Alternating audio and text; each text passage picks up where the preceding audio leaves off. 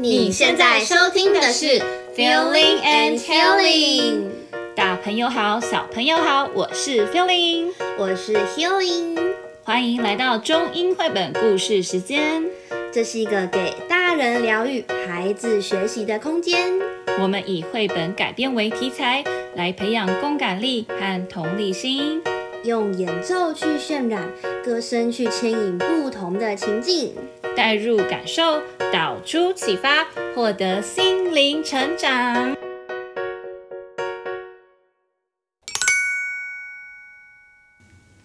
今天我们要来分享一对兄妹的故事。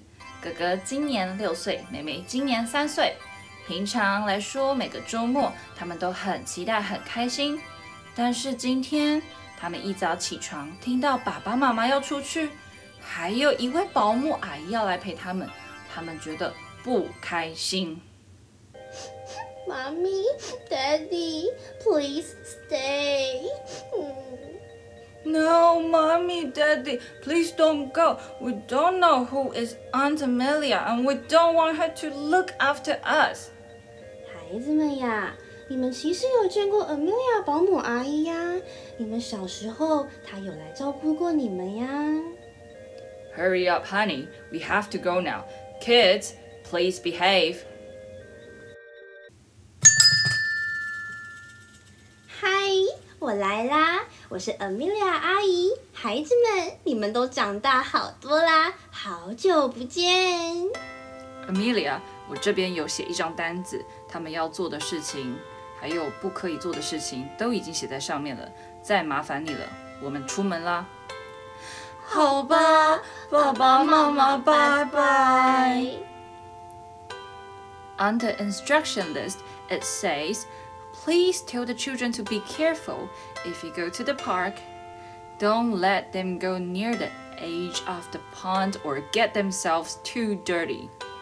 走吧，孩子，我们来去公园玩吧。好耶！ 旁边的池塘游泳吗？可以呀。那我们可以在旁边玩泥巴，然后滚来滚去的吗？可以呀。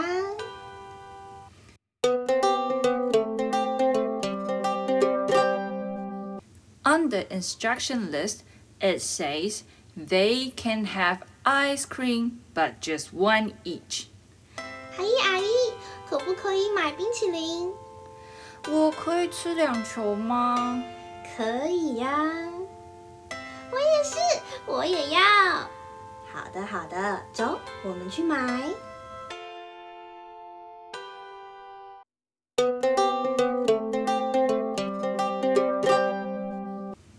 On the instruction list. It says the children will need some quiet time so they don't get overexcited. 阿姨阿姨，我们可以不要回家休息吗？我想要去玩旁边那个旋转木马。Me too. Sure, let's go. 但是玩完后我们要回家休息喽。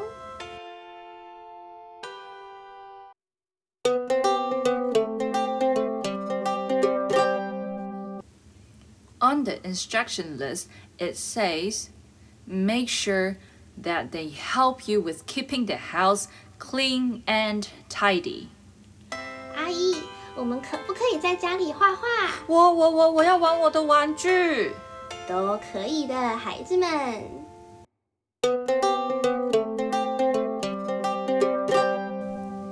On the instruction list, it says, for dinner, They can choose what to have as long as it is something sensible. 哇哦，阿姨，晚餐是吃什么呀？好香哦！妹妹，你看，有鸡块，哎，还有薯条，哎，好好吃哦。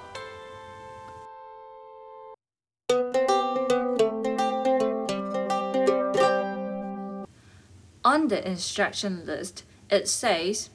They are allowed one story before bedtime, but absolutely no television, and don't let them stay up too late.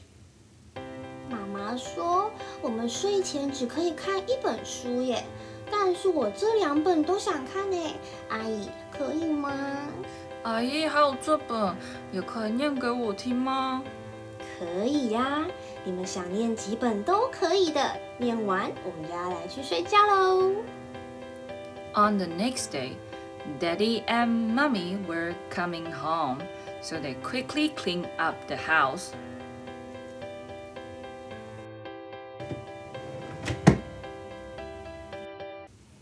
hope they have been good. Were the instructions helpful? 是的，他们很乖哦，也很听话。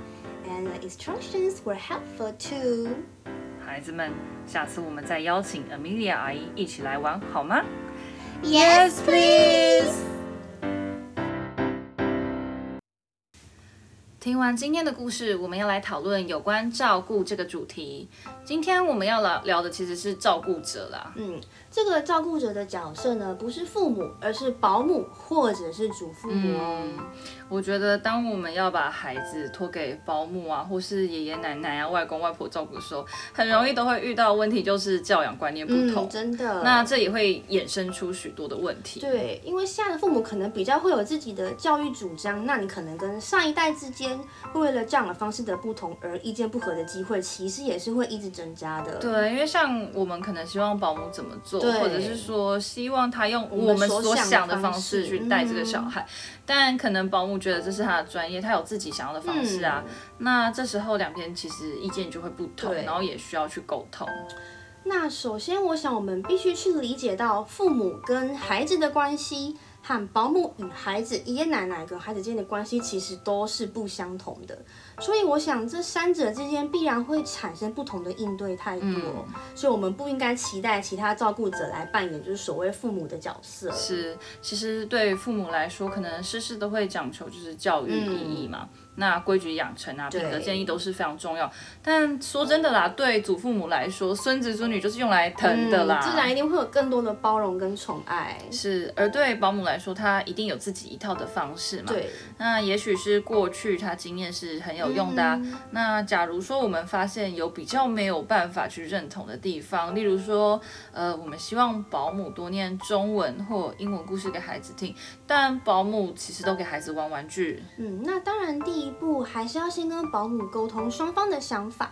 那保姆可能觉得说，让孩子就发展他的手部肌肉，就多一些动态活动。是，嗯，那我们也可以表达我们身为家长的想法。对，因为其实两方都没有错。那有时候我们可能会不好意思说出自己的想法。嗯，那一方面也是担心照顾者他会觉得不被呃尊重的感觉。对，或者是他会担心，我们会担心说，可能沟通会造成反效果，会引发争吵啊等等的。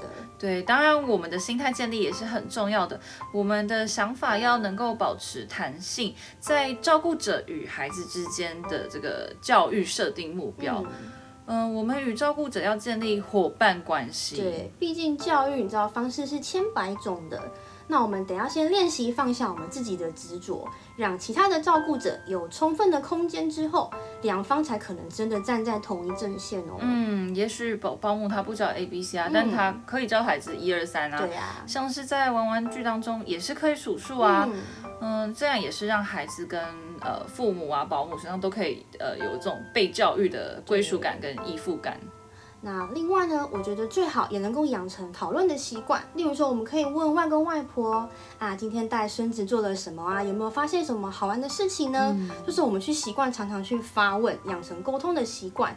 那两代之间也比较容易能够培养出愉快的供养氛围。没错，善用沟通，且尽量避免在沟通中使用比较负面的字眼。嗯呃，双方应该以不批判啊，也不指责的态度去理解对方，他为什么会去这么做的动机。嗯，没错，只要父母与其他照顾者之间养成了沟通的良好模式，对方也会更容易能够接受不同的教养观念与做法哦。